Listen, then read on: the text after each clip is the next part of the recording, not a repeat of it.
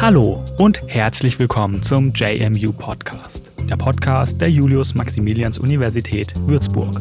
In der heutigen Folge hören Sie ein Interview mit Professorin Doktorin Karina Lüke zu den Themen Sprachentwicklungsstörung und Sprachheilpädagogik. Professorin Lüke forscht an der Fakultät für Humanwissenschaften, unter anderem zu den Themen Sprach- und Kommunikationsentwicklung, Diagnostik, Therapie und Förderung bei Sprachentwicklungsstörungen und zum Thema Mehrsprachigkeit. Außerdem teilt sie sich mit Professor Dr. Detlef Hansen übergangsweise den Lehrstuhl für Sprachheilpädagogik an der Universität Würzburg. Aufgrund der aktuellen Corona-Situation nehmen wir unsere Interviews über Internettelefonie auf. Falls es dadurch zu Abstrichen in der Audioqualität kommt, bitten wir Sie dies zu entschuldigen. Wir hoffen bald in den regulären Betrieb zurückkehren zu können und wünschen Ihnen bis dahin viel Gesundheit und alles Gute. Hallo, Professorin Lücke, willkommen zum JMU Podcast. Wie geht es Ihnen denn heute? Gut soweit, Dankeschön. Sehr schön, dass Sie da sind. Ja, steigen wir direkt mit der ersten Frage ein. Wir haben ja ein großes Thema dabei heute.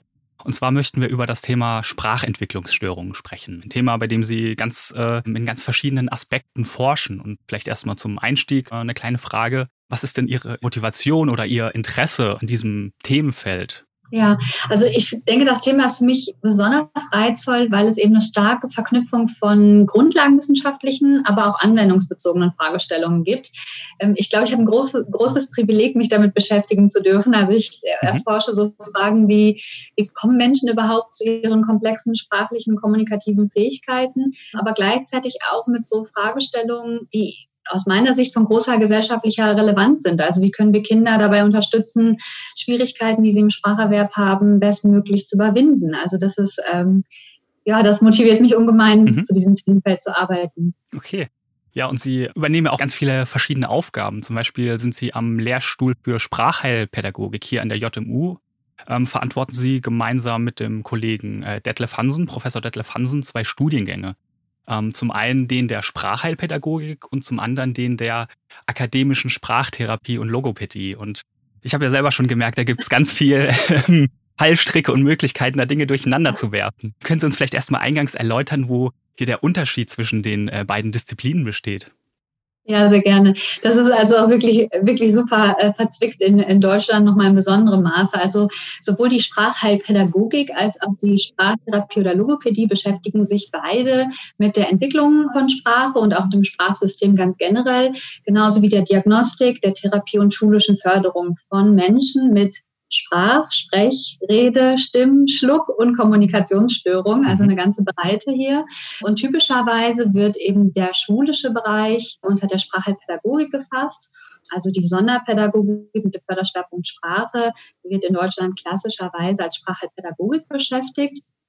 Das war aber auch nicht immer so. Also früher gab es auch ein Diplom in Sprachheilpädagogik zum Beispiel. Da waren die ähm, Absolventinnen und Absolventen dann auch, auch außerschulisch und dann therapeutisch tätig. Der Begriff wird heutzutage nicht mehr so sprachlich verwendet.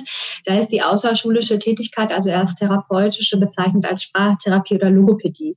Und äh, das ist in Deutschland besonders verzwickt, weil ich weiß gar nicht, wie viele, 12, 13 verschiedene Studiengänge und Ausbildungswege mhm. wir haben, die dann Logopädie heißen oder Sprachtherapie oder klinische Linguistik oder Patholinguistik. Also da gibt es einfach sehr viele verschiedene Begriffe, die dieses Themenfeld ähm, umreißen. Und genau wie Sie es schon richtig sagen, wir haben eben diesen schulischen Studiengang ähm, bei uns und den außerschulischen Studiengang, ähm, wobei dann sozusagen Themen der Forschung, also wie entstehen sprachliche Fähigkeiten oder auch Sprachentwicklungsstörungen, natürlich beide Felder gleichermaßen betreffen. Mhm. Genau, um das jetzt vielleicht noch ein bisschen zu vertiefen. Ähm, Sie haben es schon gesagt, da gibt's, es gibt ganz viele Begrifflichkeiten und auch wenn man einfach mal im Internet danach sucht, stolpert man über alles Mögliche von äh, Sprachstörungen, Log Logopädie, Therapie. Mal geht es dann um ja, Probleme beim Sprechen, mal um Sprachfluss, dann wieder um Sprache, Grammatik, Wortschatz. Und äh, also ich kann mir auch vorstellen, dass man da als betroffene Person vielleicht auch erstmal sehr verwirrt ist, wenn man sich darüber informieren möchte. Und können Sie vielleicht mal wenn wir jetzt äh, auf das Thema Sprachheil, Entschuldigung, Sprachentwicklungsstörungen gehen, ähm, vielleicht erstmal zusammenfassen, was tatsächlich jetzt alles unter diesen Begriff fällt und was eventuell auch nicht? Mhm. Ja, genau. Also diese Bereiche Sprach, Sprech, Rede, Kommunikationsstörung, wie ich es gerade schon gesagt habe, sind erstmal voneinander getrennt zu sehen. Diese zwei fallen zwar alle in unsere Fachdisziplin, aber jemand, der eine Redeflussstörung hat, wie zum Beispiel Stottern, mhm. hat nicht auch gleichzeitig eine Sprachentwicklungsstörung oder sowas. Also es ist voneinander erstmal unabhängig zu betrachten. Ähm, und die fallen alle in die Fachdisziplin. Und ähm, in der Sprachentwicklungsstörung, da geht es vor allen Dingen darum, dass wirklich das Sprachsystem als solches quasi betroffen ist. Das heißt, ähm, die Kinder haben mitunter Schwierigkeiten da drin, Sprache zu verstehen, also gesprochene oder auch geschriebene Sprache zu verstehen, äh, Schwierigkeiten dabei, sich eigene linguistische Kompetenzen anzueignen, das heißt, den Wortschatz aufzubauen, ähm, semantische ähm, Verknüpfungen herzustellen zwischen verschiedenen Begriffen, aber auch grammatische Fähigkeiten zu erwerben, also einen vollständigen Satz zu bilden oder Wörter zu flektieren. Das wäre alles was, was unter eine Sprachentwicklungsstörung fällt. Deswegen, weil die Sprache betroffen ist, aber nicht zum Beispiel eine Sprechstörung oder eine Redeflussstörung mhm. halt darstellen würde. Das ist sozusagen wirklich getrennt voneinander zu sehen. Okay, und Sie haben es jetzt schon so ganz kurz angerissen. Ähm, mhm. Das Wort Sprachentwicklungsstörung, das deutet ja schon so ein bisschen darauf hin, dass es um die Entwicklung der Sprache geht, also hauptsächlich erstmal, zumindest im ersten Schritt, Kinder betroffen sind, die eben gerade Sprache und Sprechen lernen. Und weiß man denn, wie solche Entwicklungsstörungen, Sprachentwicklungsstörungen entstehen und was vielleicht auch dann das Sprechen zu Hause, also von den Eltern, dafür einen Einfluss drauf haben kann? Also wie viel man spricht, ähm, mhm. wie man mit dem Kind spricht und so weiter. Ja, das waren jetzt äh, also ganz viele Aspekte auf einmal, die Sie da reingepackt haben. Genau, also was ich schon genau eingedeutet habe, diese Symptome sozusagen bei einer Sprachentwicklungsstörung können eben ganz vielfältig sein, weil Sprache sich aus diesen verschiedenen linguistischen ähm, Kompetenzen sozusagen zusammensetzt. Auch sowas wie Erzählkompetenzen noch mit dazugehören. Das, das wäre sozusagen dieser Bereich.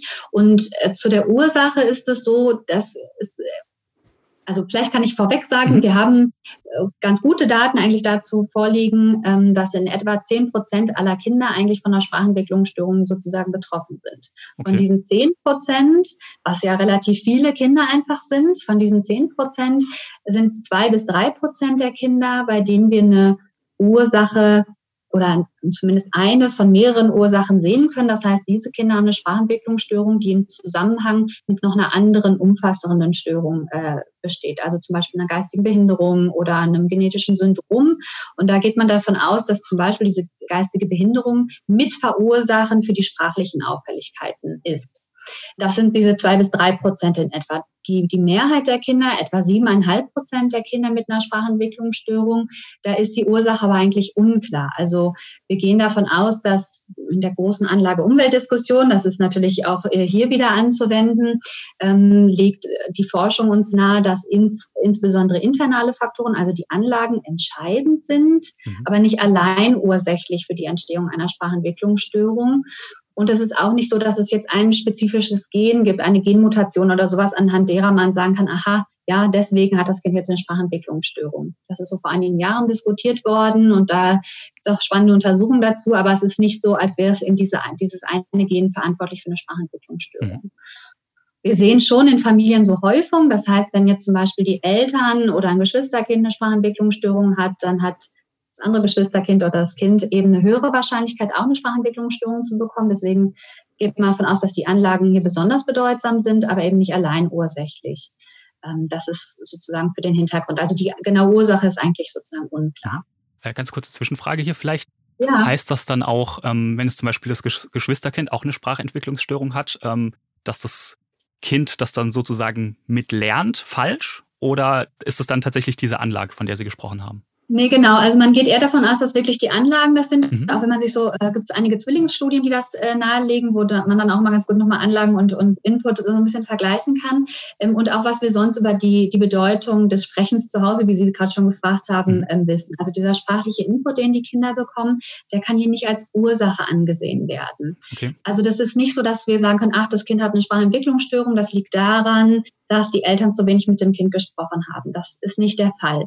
Wir haben in der Sprachentwicklung insgesamt eine sehr, sehr große Varianz, die auch ganz normal ähm, ist. Also wenn wir uns als Beispiel mal die zweijährigen Kinder anschauen, dann ähm, würden zweijährigen Kinder sprechen im Durchschnitt um die 200 Wörter, was schon wahnsinnig viel mhm. ist.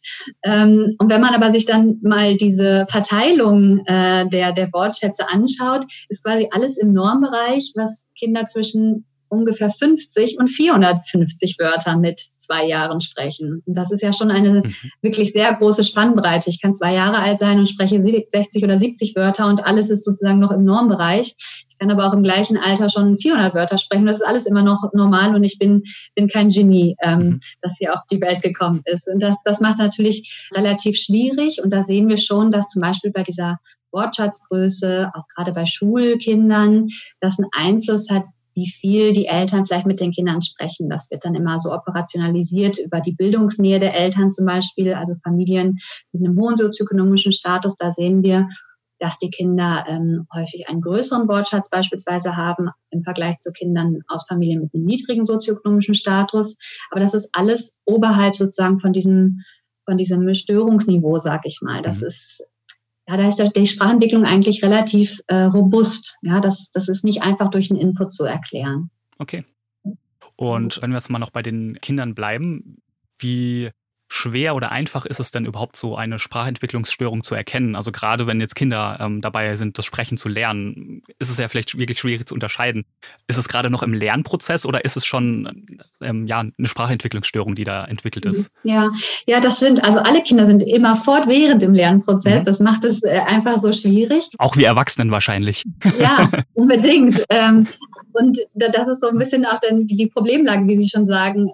Und auch die Kinder mit einer Sprachentwicklungsstörung lernen ja dazu. Also auch bei den Kindern ist es nicht so, dass die an einer bestimmten Stelle vollständig stagnieren, dass man sagt, okay, ein Kind mit einer Sprachentwicklungsstörung bleibt für immer auf dem Stand eines Zweijährigen oder Dreijährigen oder sowas, sondern auch diese Kinder entwickeln sich ja auch sprachlich weiter, was ja auch gut und richtig ist. Ähm, aber einfach deutlich langsamer und auch mit bestimmten Symptomen, die in der typischen Sprachentwicklung vielleicht nicht vorkommen. Das ist ähm, schon mal wichtig. Und diese Varianz, von der ich gerade schon mal gesprochen habe, die macht natürlich auch schwer, ähm, von außen einfach mal so, sag ich mal, zu erkennen, dass da was nicht in Ordnung mhm. ist. Mhm. Weil gerade beim Sprachverständnis, wie kann man denn im Vorbeilaufen, sag ich mal, erkennen, ob ein Kind alles verstanden hat? Das ist so gar nicht möglich. Ähm, das macht es natürlich dann schwierig, diese Kinder mitunter zu erkennen. Was ganz gut ist, ist wirklich eigentlich die Sorge von Eltern. Also wir, auch da gibt es einzelne äh, Studienlagen oder Studienbefunde bislang zu, die zeigen, dass wenn Eltern sich Sorgen machen, man diesen Sorgen eigentlich nachgehen sollte und das ernst nehmen sollte. Eltern haben da schon ein ganz gutes Gespür dafür. Mhm ob da was nicht in Ordnung ist oder nicht. Und dann wäre sozusagen der erste Schritt, sich an den Kinderarzt oder die Kinderärztin zu wenden, um das erstmal mitzuteilen. Aber auch da in der kinderärztlichen Praxis kann jetzt eine Sprachentwicklungsstörung nicht einfach, indem man sich das Kind so anschaut, festgestellt werden. Dafür ist immer eine differenzierte Diagnostik notwendig, die dann von einer Sprachtherapeutin bzw. einem Sprachtherapeuten oder Logopädin oder Logopäden ähm, dann durchgeführt werden, äh, werden muss. Also da sind dann schon der Einsatz von standardisierten Diagnostikverfahren oder bei ganz jungen Kindern auch Elternfragebögen ähm, einfach notwendig, weil man es den Kindern nicht so einfach ansehen mhm. kann und wahrscheinlich auch nicht erfragen kann. Nee, genau, ja, das ist, also vor allen Dingen, also gerade Auffälligkeit im Sprachverständnis, das ist was, was, also das sagen mir alle Eltern in den ganzen Jahren, das ist immer, mein Kind versteht alles, nur mit dem Sprechen hat es Probleme. Und das ist so wie Laien das wahrnehmen, weil man nicht mhm. beobachten kann, ob das Kind Schwierigkeiten im Sprachverstehen hat. Das hat ja dann auch häufig äh, aus der Situation so kleine Tricks sich angeeignet, ähm, um auch die Probleme im eigentlichen Sprachverstehen ähm, zu umgehen. Mhm. Ja, das heißt, das muss man dann wirklich schon ähm, mit einem entsprechenden Diagnostikverfahren sich auch anschauen. Okay, aber so zusammengefasst kann man schon sagen, ähm, Eltern sollten da schon auf ihr Gefühl vertrauen. Ja, genau, auf jeden Fall. Und auch sich da, ähm, also gerade bei den ganz kleinen Kindern, da meine ich jetzt so Kinder um die zwei Jahre, ähm, da ist es so ein bisschen die, die kritische Hürde, zwei bis drei, wo auch nach wie vor, glaube ich, in vielen kinderärztlichen Praxis noch der Ratschlag gegeben wird, warten Sie mal ab, machen Sie sich keine Sorgen, das ist ganz normal, jedes Kind äh, ist da unterschiedlich schnell. Und das stimmt natürlich auch zu einem mhm. gewissen Anteil. Ähm, das, das ist keine falsche Information, aber es gibt schon sozusagen diese Schwellen oder Meilensteine, wo man sagt, naja, okay, der Abstand zu den Gleichaltrigen ist jetzt aber doch schon mindestens ein halbes Jahr oder ein ganzes Jahr sogar da. Und das ist eigentlich ein Schritt, wo man sagt, nee, da muss man nicht mehr abwarten, da kann man dann auch wirklich eine differenzierte Diagnostik ähm, zum Beispiel durchführen, beziehungsweise dann auch eben Elternberatung oder sowas mhm. ähm, schon der Familie zukommen lassen. Okay, super.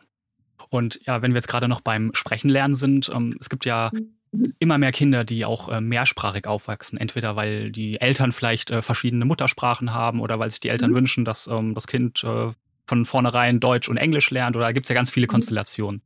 Kann diese Mehrsprachigkeit eben auch Auswirkungen auf eine Sprachentwicklungsstörung haben, egal ob jetzt positiv oder negativ? Mhm. Ja, also super, auch dass Sie das mit der Mehrsprachigkeit ansprechen. Das sind, glaube ich, die meisten Fragen, die ich von Eltern äh, so bekomme, ob das irgendwie negativ oder positiv für das Kind ähm, sein mhm. kann. Ich würde sagen, weder noch. Also mehrsprachige Kind, also Mehrsprachigkeit an sich verursacht auch erstmal keine Sprachentwicklungsstörung. Ein Kind bekommt keine Störung der Sprachentwicklung, weil es mehrsprachig aufwächst. Das kann man schon mal sehr sicher sagen. Und genauso, aber leider auch schützt es ein Kind nicht vor einer Sprachentwicklungsstörung. Also zu sagen, okay, das Kind lernt noch eine zweite, dritte Sprache, wir machen da ganz viel, ähm, würde ein Kind auch nicht davor bewahren, eine Sprachentwicklungsstörung ähm, auszubilden, wenn das sozusagen in dem Kind ähm, vielleicht verankert ist. Das ist so sehr wichtig schon mal. Es gibt doch aber zwei Besonderheiten, würde ich mal sagen, im Bereich der Mehrsprachigkeit. Und das ist zum einen ähm, wie kann ich das feststellen? Das heißt, diese Diagnostik, über die wir gerade gesprochen mhm. haben, ist für die Logopädinnen und Sprachtherapeutinnen oder Sprachtherapeuten anspruchsvoller, weil ähm, sich eine Sprachentwicklungsstörung bei einem mehrsprachigen Kind in jeder Sprache äußert. Also das Kind wäre nicht nur zum Beispiel im Deutschen und in der nicht-deutschen Sprache, äh, nicht nur im Deutschen auffällig und in der nicht-deutschen Sprache unauffällig. Das ähm, wäre dann tatsächlich eher ein Problem, dass das Kind zum Beispiel noch nicht genug sprachlichen Input im Deutschen bekommen hat. Mhm. Sondern wenn das Kind eine Sprachentwicklungsstörung hat, dann zeigt es sich, dann zeigt sich diese wirklich in allen Sprachen. Das ist auch sehr, sehr gesichert, diese Befundlage. Die muss sich auch nicht immer dann ganz gleich äußern. Im Deutschen ist zum Beispiel die Grammatik besonders anspruchsvoll. Das heißt, da sehen mhm. wir recht häufig Symptome bei den Kindern, wohingegen im Türkischen das in der Grammatik gar nicht so häufig zu Problemen führt, sondern vielleicht eher im Wortschatzaufbau. Aber man kann in jeder Sprache eben Auffälligkeiten feststellen. Die Frage ist, ob man sie immer feststellen kann. Das ist sozusagen der zweite Punkt, ähm, weil ich nicht immer unbedingt die diagnostischen Kompetenzen habe, um zum Beispiel Türkisch oder Russisch oder Französisch oder was auch immer genauso erfassen und beurteilen zu können, wie ich das fürs Deutsche kann. Und das macht es sozusagen in der Praxis ähm, schwieriger. Aber auch da würde ich sagen, ist in den letzten Jahren in der Forschung wirklich einiges getan und wir haben ganz gute Indizien, also verschiedene Anhaltspunkte, die eine sichere Diagnostik dann durch die Fachkolleginnen und Fachkollegen schon ermöglichen. Mhm. Okay. Ja, und ein ganz naheliegendes Problem, was man sich vielleicht denken kann, ist natürlich Sprache, ist Kommunikation, bedeutet Teilhabe an der Gesellschaft, ja, an der Gesellschaft einfach teilzunehmen. Und man, man kennt das vielleicht so auch aus dem Urlaub, wenn man in einem Land ist, dessen Sprache man nicht spricht, man ist da, fühlt sich doch sehr schnell vielleicht ein bisschen fremd und eben nicht als mhm. Teil der Gesellschaft was für ähm, Probleme langfristig oder kurzfristig können sich denn sonst noch so entwickeln, falls man betroffen ist, falls man auch so eine Sprachentwicklungsstörung im Kindesalter gar nicht erkennt und die dann vielleicht auch noch im Erwachsenenalter vorliegt. Ja, ja, das ist äh, tatsächlich einfach ein super wichtiger Punkt, wenn wir uns zum Beispiel diese ganzen großen ähm, Studien zum Bildungsvergleich, auch internationalen Bildungsvergleich angucken, IGLO und PISA und, und äh, so weiter, dann wird immer wieder auch hervorgetan, wie wichtig sprachliche Kompetenzen sind. Und dem würde ich immer zu 100 Prozent äh, zustimmen. Ähm, sozusagen für mich aus meiner, aus meinem spezifischen Blick heraus denke ich immer natürlich an die Kinder mit der Sprachentwicklungsstörung, die mit ihren etwas über siebeneinhalb Prozent da teilweise einfach mitlaufen, unentdeckt mitlaufen, in vielen Fällen auch zum Glück nicht unentdeckt, ähm, aber zumindest in den Studien nicht als eigene Gruppe bedacht oder ähm, analysiert werden.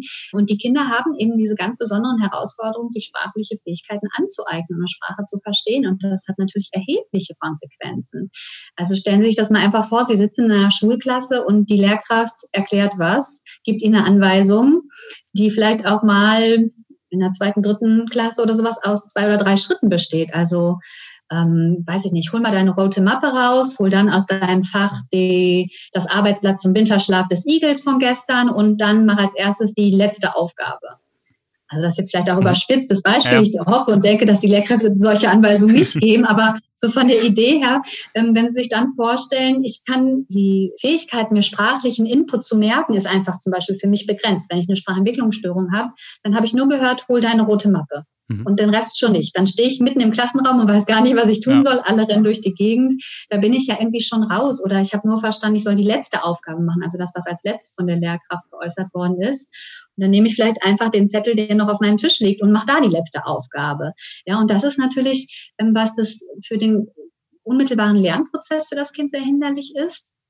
Ähm, und auch häufig, wenn es tatsächlich nicht erkannt worden ist, häufig umgedeutet wird. Also es gibt äh, mittlerweile auch Meta-Analysen, die das ähm, ganz schön gezeigt haben, dass Kinder, bei denen zum Beispiel eine ähm, Auffälligkeit im Bereich der sozialen, emotionalen Entwicklung bekannt ist oder vielleicht auch diagnostiziert wurde sogar formal, ähm, dass bei denen ganz besonders häufig sprachliche Auffälligkeiten nicht festgestellt werden.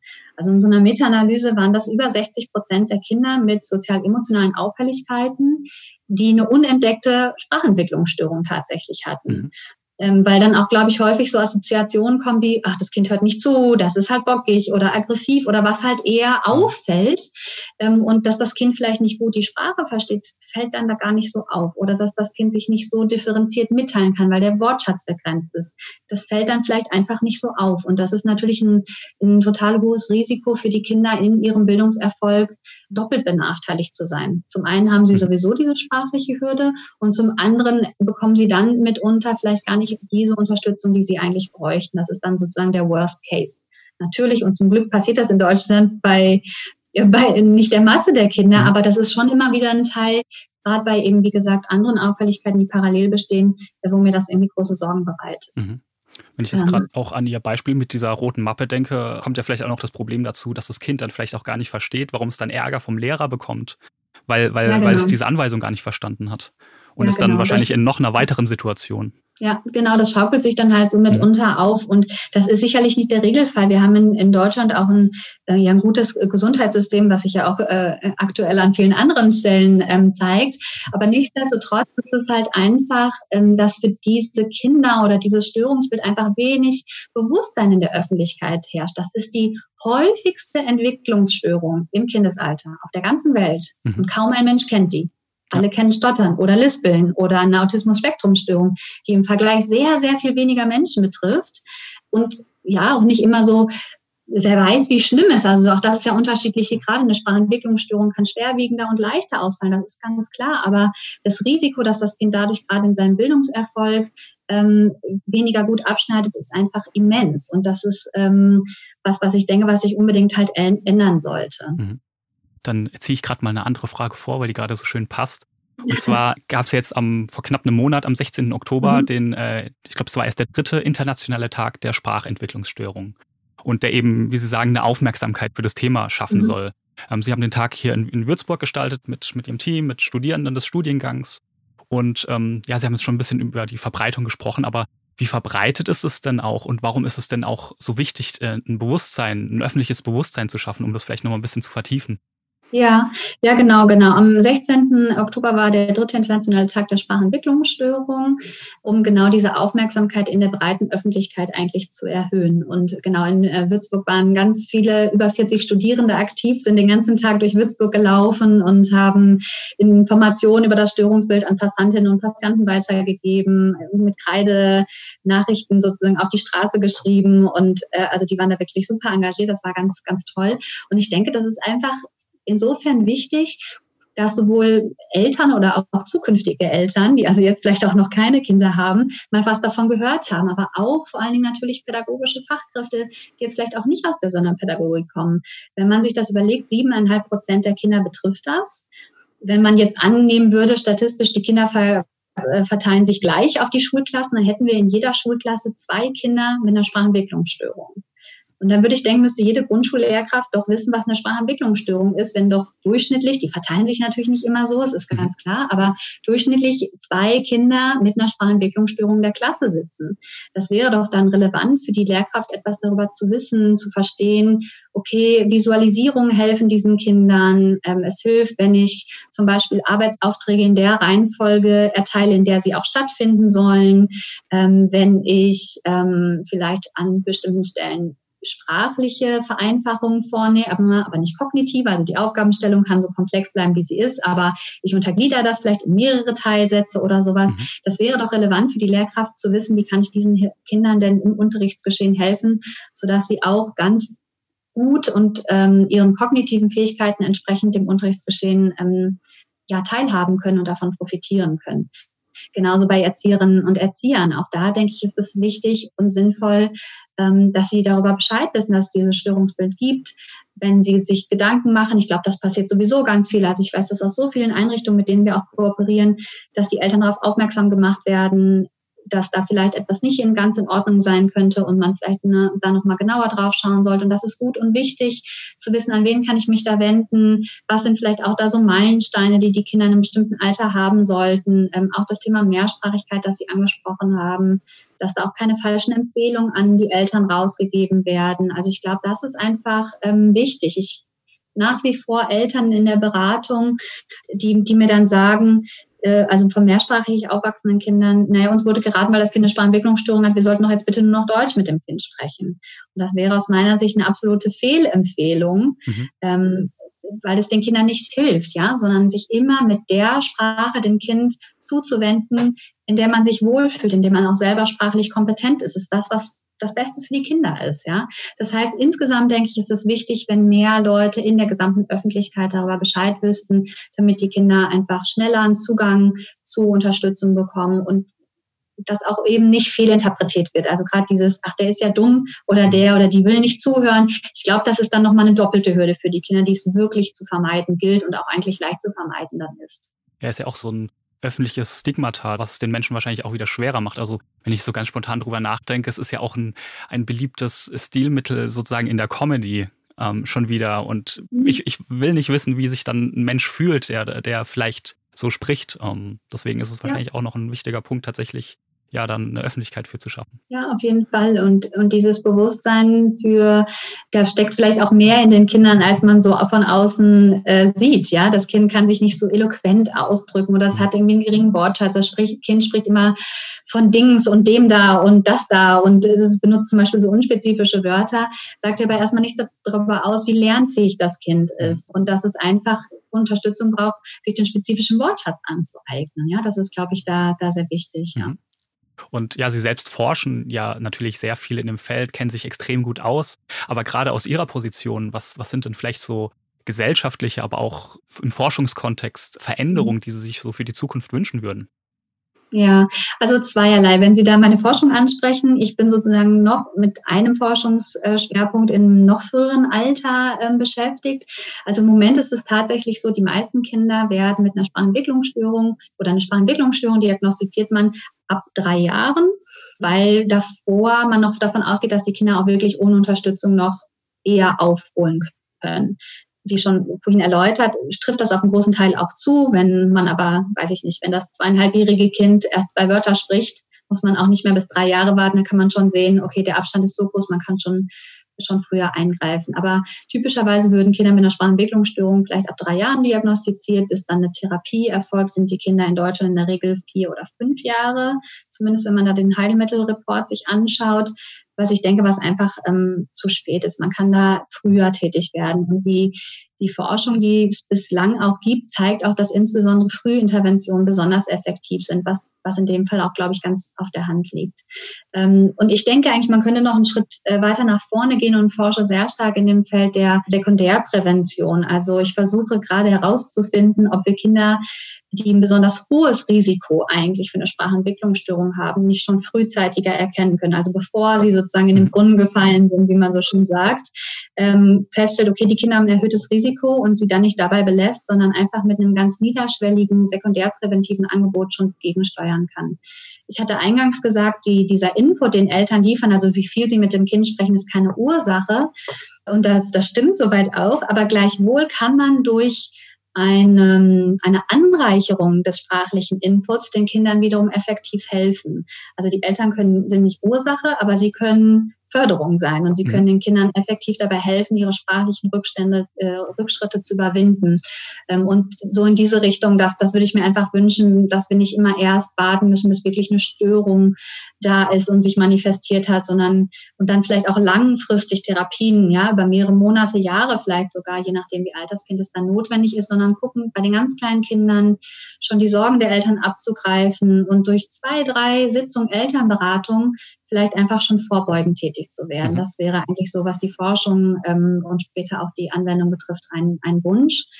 Ansonsten würde ich mir insgesamt noch eine bessere interdisziplinäre Zusammenarbeit äh, wünschen. Ich arbeite sehr viel mit Medizinerinnen und Medizinern zusammen und Psychologinnen und Psychologen und pädagogischen und therapeutischen Fachkräften und halte das immer für sehr gewinnbringend und glaube, dass durch diese Trennung von Bildungs- und Gesundheitssystemen und die unterschiedlichen mhm. Zuständigkeiten oftmals Aspekte, Förderung verloren gehen, die wir eigentlich noch effizienter und besser gestalten könnten. Und äh, schätze eben diesen interdisziplinären Austausch immer sehr und glaube, dass wir in diese Richtung noch weiter arbeiten müssen, ohne uns gegenseitig Kompetenzen abzusprechen oder um Kompetenzen zu rangeln. Ich glaube, das, das hilft eigentlich keinem weiter. Und ähm, das wären sozusagen für mich die beiden Ziele der Zukunft. Okay. Ja, da kommen wir schon, schon fast zum Ende, aber ich habe noch eine Frage, die sich wahrscheinlich wieder in, in, in, zwei, in zwei teilt. Und zwar steht mhm. es natürlich noch die Frage ähm, im Raum, ähm, was macht man denn, wenn man dann jetzt eine tatsächlich eine Sprachentwicklungsstörung erkannt hat? Also zum einen, welche Therapie oder Fördermöglichkeiten gibt es denn für Kinder, aber auch Erwachsene? Und mhm. äh, wohin kann man sich denn wenden? Oder vielleicht gibt es auch irgendwelche guten äh, Quellen im Internet, wo man sich einfach mal informieren kann, um, um sich mit dem Thema ein bisschen äh, auseinanderzusetzen. Gerade wenn man vielleicht als Eltern das, das Gefühl hat, das eigene Kind könnte vielleicht so eine Sprachentwicklungsstörung haben. Ja, genau. Also auf jeden Fall wäre, wenn man, wenn man da besorgt ist, der erste Schritt immer halt ähm, der Kinderarzt oder die Kinderärztin, ähm, wo man dann auch in der Regel äh, hoffentlich einen ganz guten äh, Ratschlag schon bekommt oder weiterverwiesen wird. Ähm, und dann wäre eben der nächste Schritt in dem frühen Alter, also alles, was vorschulisch ist, eine Sprachentwicklungsdiagnostik durchführen zu lassen, die dann eben in einer logopädischen oder sprachtherapeutischen äh, Praxis typischerweise stattfindet, um sich so ein, breites Bild über den Sprachentwicklungsstand wirklich äh, machen zu können. Und wie gesagt, das heißt dann auch gar nicht, dass dann unbedingt immer direkt eine Therapie erfolgen muss, aber man einfach schon mal den Eltern rückmelden kann, okay, das Kind, ja, es hat eine leichte Verzögerung vielleicht, aber die ist noch gering.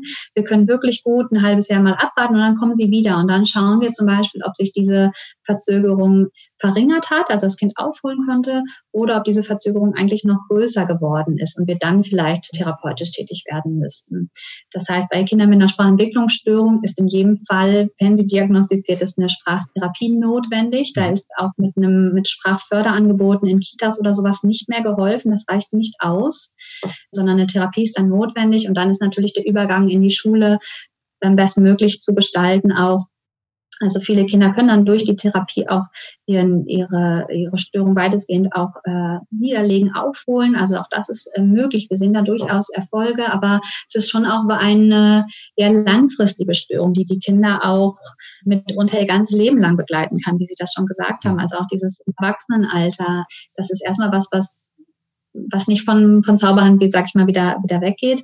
Das heißt auch da zu gucken, ob die Kinder eine spezifische Unterstützung im Rahmen des inklusiven Unterrichts bekommen können, der dann nochmal spezifisch schaut, welche Materialien können wie zum Beispiel adaptiert werden, dass eben diese sprachliche Hürde ähm, dem weiteren Lernen nicht im Wege steht. Das, das wäre auf jeden Fall ähm, angebracht. Und da wäre natürlich dann wieder im schulischen Bereich die Sprachheilpädagogik die richtige Fachdisziplin oder die Kolleginnen und Kollegen aus dem Bereich, die dann auch da beratend Grundschullehrkräften oder sowas zur Hand gehen können. Okay, und ähm, Gibt es auch für Erwachsene noch Möglichkeiten, ja. Ähm, ja, da irgendwas gegen zu tun sozusagen? Ja, ja, das hat, genau, haben wir gerade schon angesprochen. Ich habe das vorhin gar nicht allumfassend sozusagen beantwortet. Die, die Auswirkungen können tatsächlich so langfristig sein, dass, also es gibt mittlerweile eine ganze Reihe an Längsschnittstudien, die auch wirklich zeigen, dass Personen, die als Kinder eine Sprachentwicklungsstörung hatten, im Erwachsenenalter zum Beispiel eine höhere Quote an Arbeitslosigkeit haben, mhm. geringere Schulabschlüsse äh, erreicht haben, die auch im Erwachsenenalter eine höhere Quote an psychischen Erkrankungen wie eine Depression oder sowas haben. Also das kann dann wirklich langfristige Folgen haben bis ins Erwachsenenalter hinein.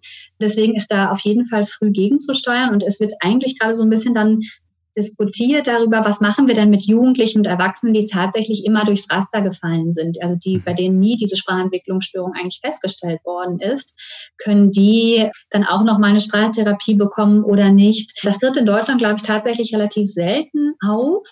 Ich glaube, weil auch in der Vergangenheit dann eher diese Problemlagen umgedeutet worden sind, dass dann vielleicht eher im Bereich der Lernbehinderung ähm, das angenommen worden ist oder, oder, oder sowas in diese Richtung.